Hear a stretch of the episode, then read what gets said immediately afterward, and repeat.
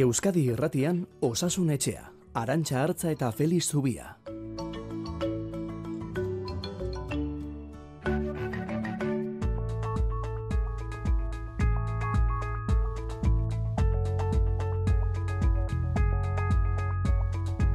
bai, urritu berizaina guritzetako larrialdietan. Ba, gurean eta bereziki eskatzen duguna da pertsonal gehiago jartzea, formatua espezifikoki gure zerbitzuan, e, ba, demanda handia daukagulako pazienteak hartatzeko eta pentsatzen dugulako ez gaudela ematen ba, kalitatezko hartatze hori. Eta atatzen gara lanetik nur jota.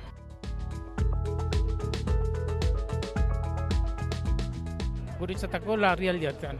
Pertsonal falta izugarria, ze hemen jasotzen dugun e, pertsona kopuroa oso handia da eta tsunami bat da, tsunami sanitario bat da, eta hori ezin da jasan e, gauden guztiekin.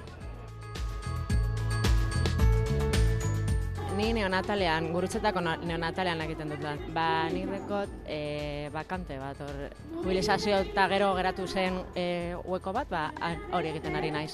Oso txarto dagoela, osakidetza egoera generalean, oza, oso txarto dago gero eta jende gutxiago daukagulan egiten, ez e, bai gure unitatea, baino bai ni, konkretuki pediatria ezagutzen dut, eta pediatria osoan dago gero eta jende gutxiago lan egiten, ospitalean zer esanik ez, ba, dago super gaizki dana.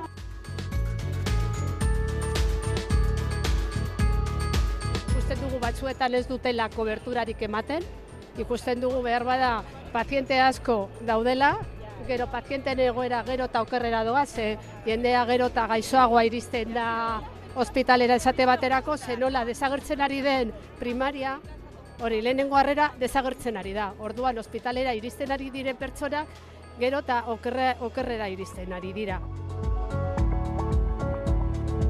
Ze batzuetan izan diteke hil edo bizi. Ez da sendatu baizik eta batzuetan ez bagara iriste, ez badira iristen ondo ospitalera, batzueta pertsona horiek daitezke. Guk azkenien langilea bezala egin aldugu, baina ez horren beste. Za pertsona gara eta hori. Eta ikusten dugu hor, hori lehen Euskadiko osasuna zer referentzia bat estatu mailan eta orain ikusten dugu osakidetza, Osa, jartzen ari dela bai Madrilen, bai Andaluzian eta beste autonomietan pa, parekatu zen. Ebakutza kirurg- kirurgikoak atzeratzen ari dira, froga bat egiteko hilabeteak, zasun minbizia baldin badaukazu edo zeo zer, gare, garei zaude. Porque ez badizute garei egite froga bat, gero ez duzu ebakutzarik izango, ez duzu tratamendurik izango, eta ikonturatzen direnerako, zu hilda, hil- hilda zaude. Orduan hori da gutxien, er, ni pertsonalki lagila bezala eta pertsona bezala ikusten ari naizena eta bizi izaten ari naizena.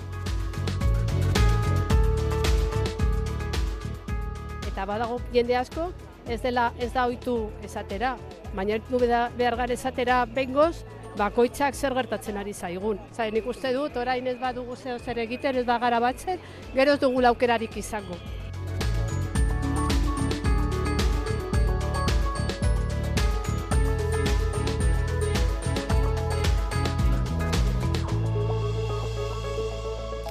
Gasteiz, Bilbo eta Donostian asteburu honetan egin dituzten manifestazio jendetsu hoietan izan da Euskadi Irratia eta han bildutako testigantzak dira. Hauek zehazki Bilboko kaleetan jasotakoak.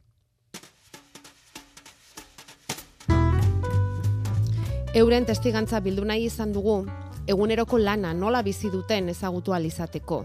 Esan da bezala hauek Bilboko kaletan jasotakoak dira. Irati egibar gure lankideak egindako bilduma da. Osasungintzako sindikatu nagusiek nabarmendu duten prekarietatea, ziurgabetasuna, ezin iritsia, langileen lankarga handia eta profesionalen falta hori erizain mediku eta zelariek euren eguneroko lanean nola bizi duten erakutsi digute. Atzokoaren oi hartzunarekin esnatu izango zaitugu agian igande goiz honetan, baina osasun langileek adierazitakoaren arabera egoera hori eguneroko zerbaita.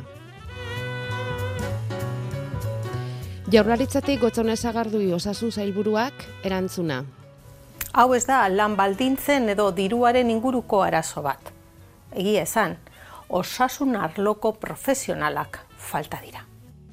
Europa osoan gertatzen ari den fenomenoa dela, eta Espainiako administrazioak hartutako erabakiak aipatu ditu zagarduik.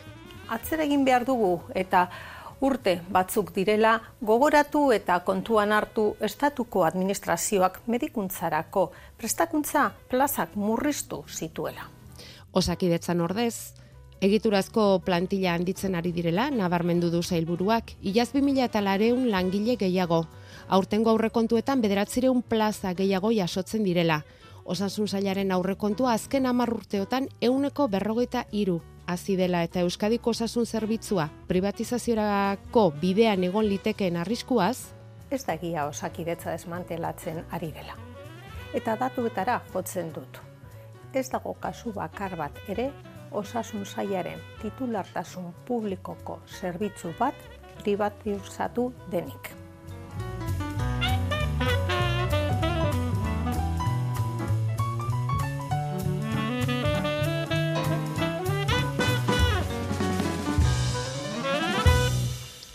Feliz Zubia, Donostia Ospitaleko zainketa berezien saileko zerbitzu burua da, badakizueia ongi asko, osasun etxearen jarraitzaile baldin bazarete, bueno, egun on denoi eta egun on zuri ere, Feliz, zer moduz?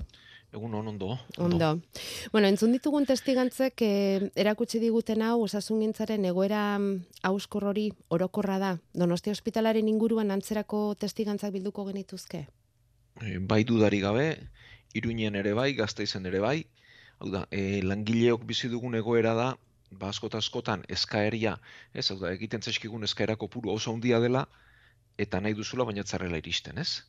Eta horrek eh, sortzen duen ba, gorpuzkera oso txarra da, edo gorpuz txarra usten du eh, ezin horri erantzuteak eta ezin hortarako aukerarik izateak, ez?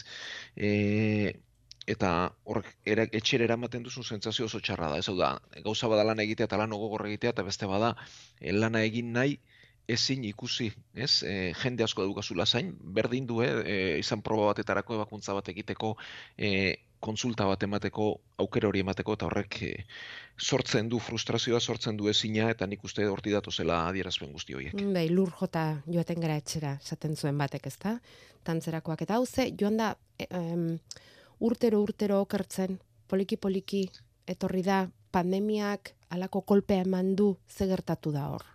Bueno, ba, hau ikusten zen zerbait zen, eta bueno, bat arte pixka bat usten badia zuarantxa, nik uste Bai. merezi duela salpen luze Bai. bat. Bai, bai. E, honek e, atzetik duena plangintza arazo bat dau da. E, aurre ikuspen arazo bat izan da, hau ikusten zen etorriko zela, eta inork ez du esku hartu, eta epe motzeko politikekin ibili dira, ba, izan ditugun agintari guztiak, eta orain lertu zaigu. E, azpitik bada alde batetik e, geroz eta e, gizarte zarrago badugula, geroz eta zarragoa gara, eta horrek eskaera handitu egiten du. Ez, pentsa ba, famili mediku batek bere taldean bere kupoan ba, mila eta berreun, mila eta bosteun e, pertsona baldin baditu, oso gazteak baldin badira, ba, gutxi joango zaizkio kontsultara. Sartzen duazen neurrian, gehiagoz eta gehiago joango zaizkio. Hau da, egitura bera mantendu arren, gizarte zarrago batek e, gehiago eskatzen du, eta ez handitzeak kalitatea murrizten du. Ja, mediku premia ere handitu egiten da, ezta? Hori da. Eh, Adinean aurrera goatzen eran, ba, behar gehiago dauzkagulako, medikuaren gana joateko premia handiago daukagulako, ez? Hori da medikuaren gana, erizainaren gana, eta beste Bai, mila bai. tokitara. Bai. Eta horrekin batera, geroz eta lantalde eh, zarragoak daude, hau da, eh, mediku erizain eta bestelako langileak geroz eta zarragoak gara, eta hauen jubilazio bat eman da, eta hau aurre ikusiteken, eta ez da egin. E, nik beti adibide bera jartzen dut, ez nik 2008an bukatu nuen espezialitatea, eta oso kontratu txarrak izaten genituen. Eta 2006an e, bukatu zutenei, ba, aurre ikusirik hau izango zela, eta belaunaldi aldaketa prestatu behartzela, ba, urte beteko kontratu oso bat eman zitzaien zer gertatu zen gero hau da, hau bazekiten gertatuko zela, bagenekien gertatuko zela, baina inork ez zuen eh, honen aurre ikuspena egin, bueno, momentu batean egin zen, baina ondoren iritsi zen ba, krisi finantzieroa edo Bai, e, burbuila 2008ko ura. hori da, hori iritsi zen, e, eta orduan e, diruak e, bueno, ba, murriztu ziren, eta aurrekontuak e, kitatu beharrarekin, edo aurrekontuetan sartu beharrarekin, baina horket zuen neurririk hartu, eta neurri guzti hobek utzi egin ziren. Eta epe motzeko politikaren barruan, eta aurrekontu horietan sartu beharrarekin, ba, ez da behar e, besteko inbertziorik egin, eta gainera bitarte horretan, e, egin ziren aurre ikuspen guztiak, e, bueno, ba, a- e, hor gehiek sortu ziren osasun profesional horiek oso modu txarrean tratatuak izan dira. Hau da, e, hau, osa, pentsatu behar dugu mediku bat edo ikasle bat, fakultatera sartzen denetik, espezialista izatera pasatzen den arte, amar urte pasatzen direla. Eta erizain batek gutxienez lau urte behar ditu lanean asterako. Orduan, egintzen aurre ikuspen horretan eta horri izan ziren, ba, kopuru ondixeagoiek, bai mediku eta bai erizainenak, oso gaizki tratatuak izan dira, behin tasuna uneko berrogeita marrean dago, ez? Eta pertsonoiek duten irudipena oso txarra da, eta orain oposaketen inguruan ere antzerako kontuak bai. ateratzen ari dira, ez? Bai. Beraz, e, epe motzerako begirada batek iku, ezagutu arren neurriak beste bati tokatuko zaizkionez o beste batek hartu ditzalako pentsamentuarekin eta aurre kontu itxi batzuekin, ba, honetaraino iritsi gara, ez? Ja. Bueno, eta ni badakit hau galdetze asko zer erresagoa dela erantzutea baino, baina behin berriz nabarmendu digu zailburuak langile falta dagoela, ez dagoela profesionalik, eta plazak ere gutxi daudela, eta murriztuta daudela, eta aldiz em, baliabide ekonomikoak egon badaudela, orduan, irten bidea nondik etor liteke? Bueno, irten bidea behar duena da lehenik eta baina arazoa onartzetik, hau da, e, osasun gintza publikoak gaizki dago, eta okerra ora joango da urren urteetan, ze derrepentean ezin dira profesionalak sortu, beraz, arazo onartu beharra dago, eta horri baliabidea jarri, eta gero plangintza bat egin, ez? Hau da, diruaz gain, aurrekontu ez gain, plangintza bat beharko da. Eta plangintza horrek eskatzen duena da, profesional kopuru hunditzea, e, bai unibertsitatetan, baina batez ere ondoren medikuen kasuan, espezialitate egiten duten kopurua hunditzea, e, hau, eskuduntza Madriden dago, baina egin litezke gauza korretako horako ere, e, plantilen behinbeinekotasuna murriztea eta benetan egonkortze prozesu honetan, ez? E, esaten diren kopuruak e, haunditzea eta osatzea, hau da, e, Eusko Jaurlaritzak dio, ba, ez dakit zenbat lanpostu gehiago sortu direla, eta kontua da pertsona horiek lanean hortze dela eta behinbeineko tasunean zeudela. Hau da, ez da lan postu berririk sortu egin direna dire egon planak egin. Finkatu egin dira igual, ez? Bueno, edo, finkatzeko prozesu abiaratu da, abiarazi bai. da, ze horrein bai. ez dira finkatu, ez? Bai, administrazio eta, publikoko prozesu handi hori, ez? Hori da, baina premia hortzegoen, profesionali horiek hortzeuden lehendik ere lanean, ez? Eta, bueno, ba, zintzuak izan behar dugu, eta izan behar dukagu, kopurua lehendik hortzela, behinbeineko batean zegoen egoera bat zela, eta hoien egonkortze prozesu bat abiarazi dela eta oraindik ere gehiago beharko ditugula. Eta plangintza hau egiten den bitartean eta osatzen den bitartean, ba, baliabide hauek e, indartzeko e, bideak egin. Bueno, ba, ikusiko dugu etorkizunean zeitxura hartzen duen honek, momentu zau da dagoena, Feliz Zubiak esan digunez, aurre ikus egoera bat, ona iritsi gara, eta hemendik aurrera zer ba ikusi egin beharko dugu. Atzokoak eta pasatakoak horrutziko ditugu momentuz bai, eta egin egun orain entzulen gandik jasotako zalantza eta galdere ikaso, horretarako ere, eta batez ere horretarako baita osasunetxea.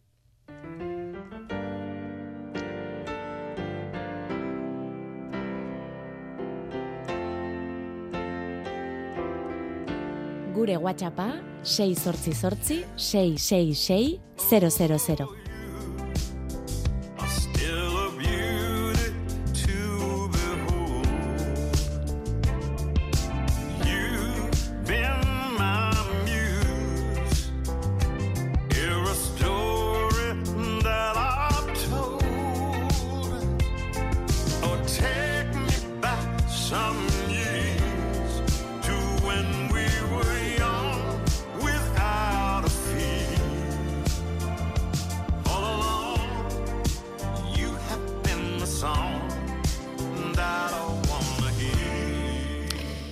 Eta aurreko astean hemen aritu ginen korronteen inguruan eta uste oker eta mm, ezentzuzkoen inguruan eta horri lotuta Felix galdetzen digu entzule batek ea uste erabat okerra alden ba izerdut izerdituta zaudela ez dela komeni ostea edota izerdituta zaudela ez dela komeni etzatea lurrezearen gainean hoiek denak siniskeriak aldiren ba Ba, neurre handi bateraino bai, baina bueno, pixka bat honi tarte emanez. Eh, lurrotzak, korronteak eta horrek ez gaituzte gaixotzen, gaixotzen gaituztenak virusak eta bakterioak dira, ez? E, katarrotan gainontzekoetan ari gare, ari garela bentsat. Orduan, e, adibidez, hor bada, uste hau oso zabala da, eta bueno, ba, mundu mailan griperi influenza esaten zaio, ez? Bai. Bueno, ba, influenza italieratik dator, eta berez, influenza da fredo, izan nahi du da, hotzaren eragina sortutako gaitza. Hori, ba, etimologiara joan da, eta historiara joan da, ez? E, orduan, zer gertatzen da hotzetan, bueno, ba, hotza denean gehiago gaixotzen garela egia da, baina ez momentu horretan edo izertitzeagatik edo beste kontuengatik. E, hotza egiten duenean virus batzuk errazago bizi dira, eta errazago galtzen dira. Hotza egiten duenean pertsonak elkarren hurbilago e, egoten gara, eta geroz eta gehiago biltzen gara, edo orduan eta gehiago biltzen gara, eta toki itxietan egoten gara. Eta bada ikasi dugu, ez, e, pandemian zehar aire bidez transmititzen diren virusak ba, asko zerrazago zabaltzen direla horrela. Bai. Eta gero azkenik, hotzak e, gure sudurreko defentzak ere murrizten ditu. Mhm. Hori badakigu. Hau da, e, sudurrean badira defentza batzuk, e, berta bertakoak, eh? sudurreko mukosak sortzen ditu e, muki poltzatxo batzuk, ba, xamorro guzti hauek kanporatzeko. Eta hotz handia denean, ba, muki poltza hauek ez dira ondo sortzen, eta errazago sartzen dira xamorrak. Eta hotzarekin malkoak ere izaten dira, malkoak ere iz, mm, ateratzen zaizkigu hotzarekin, bestela aterako ez litzaizkigukeen eran, ez da, baina e, entzule honek beste erabateko arazoa dauka malkoekin, eta da etengabeko malko jarioa daukala. Urteak daramatzat dio malkoa eta malkoa beti behar dut zapia eskuetan tarteka marteka malkoak lehortzeko. Medikoak esaten dit, nire adinarekin ez duela merezi horra zer egiterik, irurogeita amaika urte ditut, operazioak ez didalako ziurtatzen malkoa geratuko zaidanik. Optikoaren gana ere joan naiz, beta aurrekoa ditu dalako, eta ark ere esaten dit horrek ez duela soluziorik. Zein da zure iritzia, Felix? Galdetzen Bueno, ba, e, jakin beharko genuke gehiagizko malko hori zergatik den. E, gehiagizko malkoa denean, hiru sorburu edo e, izan ditzakegu, eta aztertzea behintzat merezi du, eta hori oftalmologo batek e, begiratzea behintzat merezi du. E, batetik lekoke, bueno, e, gogoratzeko malkoa begian sortzen da, begiaren goikaldean daukagu malko guruina, goiko beta salaren azpian, goian eta kanpoaldean. Hor sortzen da malkoa eta malkoak goitik bera, ez? Eta kanpotik barrurako bidea egiten du eta begiaren barrualdean hor batutu baten bidez jaso eta sudurtzuloetatik kanporatzen da malkoa. Orduan, malko gehiegi izan ditzazkegu edo guruinak gehiegi sortzen dituelako, ez? Bertatik datorrelako gehiegizko jario bat edo begietatik sudurrera doan bidea itxi egin zaigulako eta hor, hori ebakuntza txiki batekin konpon liteke, edo betasaletako arazoengatik. E, betasalek forma txarra baldin badute, ba, betasalek urratu egin dezakete begia, malko jarioa e, eraginez etengabeko urratze horregatik. Eta kasu horietan betasalaren ebakuntzak ere egin litezke, baina egia da batzutan ez direla errazak. Beraz, azterketak mereziko luke eta hori jakinda gero, ba, konponbidea begiratu eta ikusi merezi duen ala ez. Eta hori oftalmologoak, okulistak begiratu beharko lioke, o, optikoak egin dezake, ez medikoak egin beharko luke. Medikuak e, egite hobe, oda Bai. optiko batek arrasto bat hartu lezake, Mhm. baina benetan oftalmologo batek egite hobe. Bueno, ba hor dago aukera bestela esan dezagun malkoa begiaren babesle handi badela. Bai, bai, bai, zorionez Baina- malkoak lagundu egiten du, begia ba, busti mantentzen du, eta Hmm. bi- garbitu egiten du, eta gainera baditu xamorroak hiltzeko gaiak ere. Baina, gauza guztiak bezala, neurrian.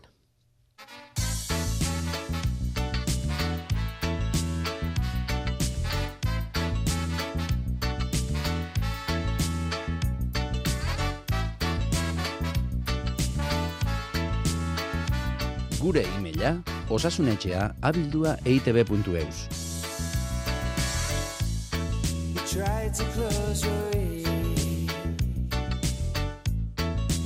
Try to close your eyes, but the blasphemies keep coming, Bueno, ba bai, e-maila jaso dugu, eta e-mail horretan honela dio entzuleak, egunon Felix eta Arantxa, miren da bera. Bada gutxienez urte bete B12 vitaminaren maila goi-goian dudala.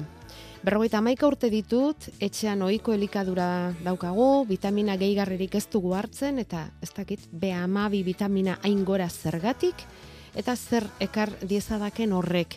Gero aipatzen digu, tak bat egiteko agindu diola medikuak, eranzten du janariak irenstean batzuetan zailtasun txiki batzuk badituela, hori begiratzeko probak agindu dizkiote eta zain dago, eta eh, agian B12 vitamina altu izatea estresaren gatik ere gerta litekela aderazi diote.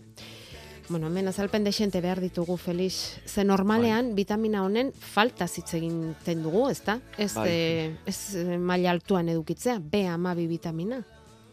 Bai, baina, bueno, eh, esango dioguna da, lehenik eta ben bintzat, lasai egon dadila, ze B12 vitamina gehiago izateak ez du albo ondoriorik. Vale. Orduan, bueno, izena berak dioen bezala, B12 vitamina B taldeko vitamina bat da.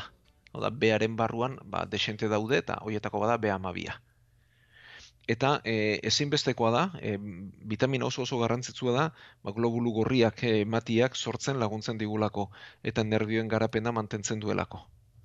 Eta e, bere gabeziak anemia mota bat sortzen du, e, anemia guk megaloblastikoa esaten dioguna, neurri handiko ematiak sortzen ditu eta gutxiegi. Eta nervio sistemako arazoak sortzen ditu.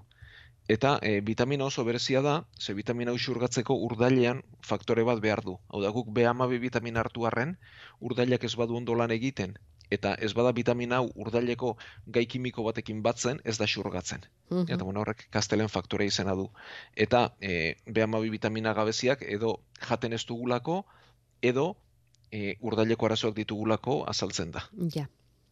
Bai, eta bueno, esango duguna da B12 vitamina batez ere e, animalietatik sorburua duten aragietan eta produktuetan dagoela.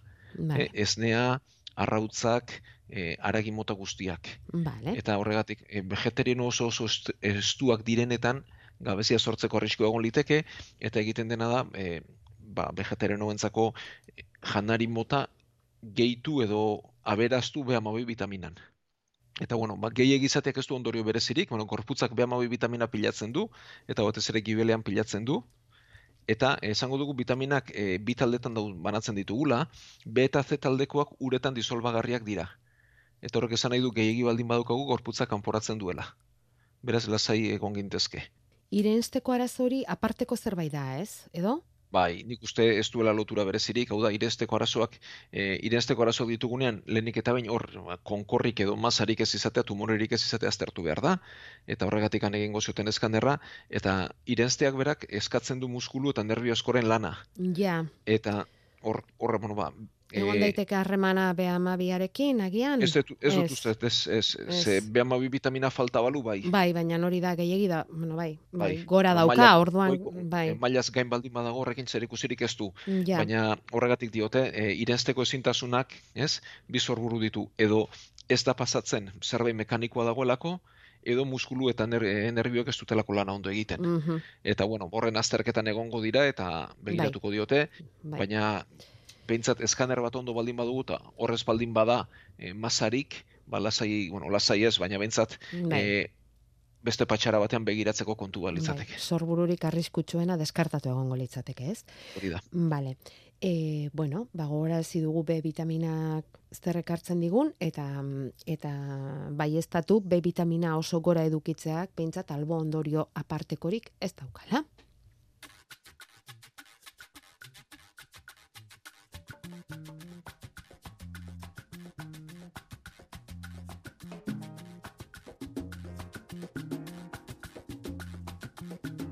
Felix Zubia, osasun etxeko medikua.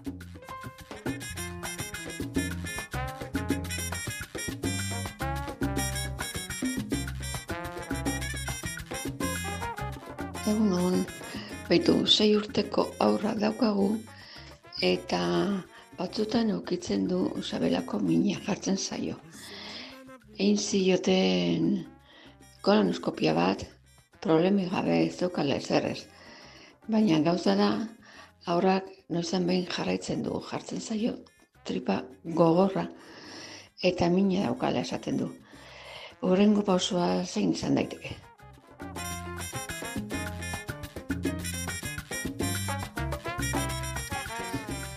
Zezaila, hau Feliz, zezaila, jarri dizugun lana ez? Bai, batez ere aurra aurren ez dugulako eta Bai. gehiago galdetzerik ez daukagulako. Bai, Bueno, e, irenztearekin lotuta baita ere ez, e, esteetako arazoak daudenean, ba, bi sorburu izan ditezke, bada anatomikoa, hau da, esteetan egitura gaizki izatea, edo bestea da, ba, esteek lan ondo ez egitea, ez? E, ezin, pentsat guk e, irenzten dugun ahotik, ba, estarrian bera etorri, ez? Este gorria, urdaila, estemea, estelodia, eta azkenean, ba, gorotzekin kanporatzen dugula. Ze bide egiten duen, ez? Eta bide horretan ondo bultza behar du, eta bideak ondo eraman behar du. Orduan, e, kolonoskopia bidez, ba, arazo anatomikoa baztertu baldin badute, ba, urrengo litzateke funtzioa begiratzea, ez? Eta hau, bueno, ez da erraza izaten. E, niri galderak egitea gustatuko litzaidake. Ja, Hau da, eh, ja. sabeleko mina baldin badugu, ba, alde batetik non kokatzen den, ez? Bueno, ba, pixka bat, e, kokapenak e, arrasto emango digulako, e, sabelaldearen goiko aldean dauzkagu urdaila, erdi erdian eta alboan gibela eta behasuna, behasun siskua. Eta ezkerreko aldean barea. Gero erdialdean estemea daukagu, eta e, bueltan bueltan kanpoko aldetik estelodia daukagu, eta bukaeran eta beko aldean badaukagu e, ja gorotzen erteera. Bai. Beraz, kokapenak lagunduko liguke. Eta lagunduko liguke baita ere, e, otorduekin zein harreman duen jakiteak. Hau da, jan eta bere alakoan sortzen baldin bazaigu mina, ba, urdail eta behasun siskuarekin izango luke arazoa, e, jan eta ordu batzuetara saltzen baldin bada, ba, digestio prozesuarekin izango luke, ez, harreman handiagoa, eta libratzerakoan azaltzen baldin bada mina edo libratzearen inguruan, ba, ez? Beraz, hori kokatzea litzateke. Eta behin kokapen hori eginda eta minaren ezaugarria jakinda, eta gero e, baita ere garrantzitsu da jakitea min oso sarkorra den, ala min zorri baden mantendua joan etorri joan etorri egiten dena, ez? Ba, horren arabera jakin genezake zein den arazoa eta horren arabera pixka bat bideratu. Esabela gogortu egiten zaiola esateak laguntzen dizu ezertan? Ez bereziki, aipatzen ze zuen sabeleko berak, min guztietan gertatzen den kontua da. Ja, kontrakzio bat egongo da horrez. Bai, eta bueno, inguruko muskulu danak gogortzen dira eta hori horti dator, bai. Ja, ja. Eman dizkiezu arrasto batzuk eta hortik aurrera ba galderak galderak egingo zen izkioke, baina eh, bueno, ba beraiek mezua bidali digute argibideren bat balima dago zerbait gehitzeko, ongi aski dakite non gauden, badakizue non gauden, esan lasai.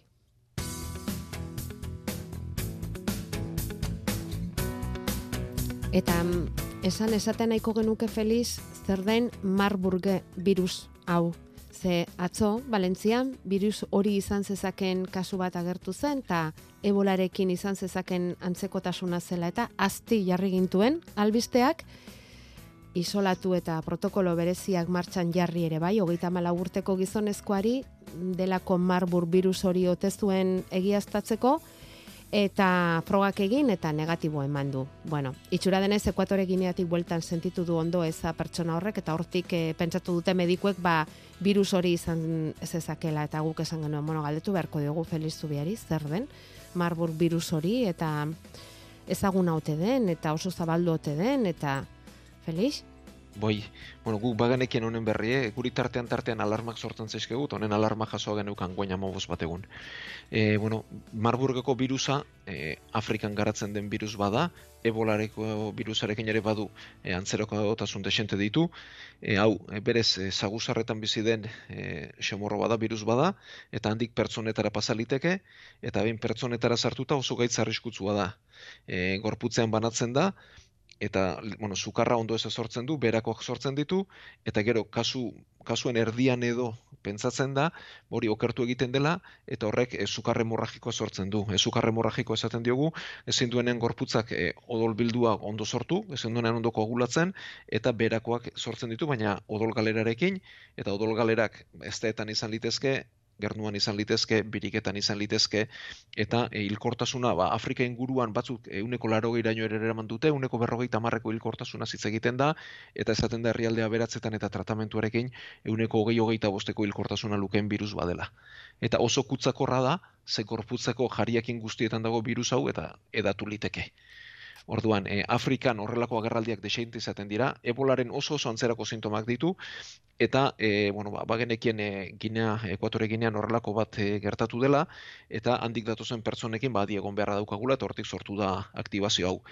Behin, e, horrelakoak gertatzen direnean, isolamendu ertziarekin e, kontrolatzen diren gaitzak dira, hau ez da aire bidez transmititzen, honek ez du pandemia handi bat sortuko, baina bai harrapatzen e, ar, inguruan tokatu eskero, bai inguruko pertsonentzat arriskutsua litzatekeela eta hauentzat oso larria, baina ez da aire bide zabaltzen eta ez du pandemia izugarririk sortuko. Bueno, eta zuek honen alarma honen berri bazenuten, badaukazuen, eta beraz, azti zaudete ezta? Ze Donostia ospitalak ebolaren garaian izan zuen, ezta? Hor, zeregin berezi bat? Bueno, guk daukaguna da gela berezi bat, e, ba, maila altuko isolamendu gela badaukagu, eta horrelako kasuren bat baldin badago, ba, Euskal Autonomia Erkidegoan gure ekarriko lukete, bertan isolamendua jarri, eta bueno, okertu ezkero, gutako batzuk joan beharko genuke hori tratatzera bai. Erreferentziazko toki izango zinatekete. Bai. Bueno, gure referentziazko tokia ere bada, osasun etxea. Igandero, bederatzi terdietatik amarretara. Gaurkoa amaitu da, Feliz, ez daukagu bestetarako betari kamaraunak ekingo di orain amarretan, albisten ondoren, eta bueno, ba, entzule guztiak agurtuko ditugu, datorren astera arte, eta baita zuere. Ba, eskarrik asko denoi eta hementxe izango gara.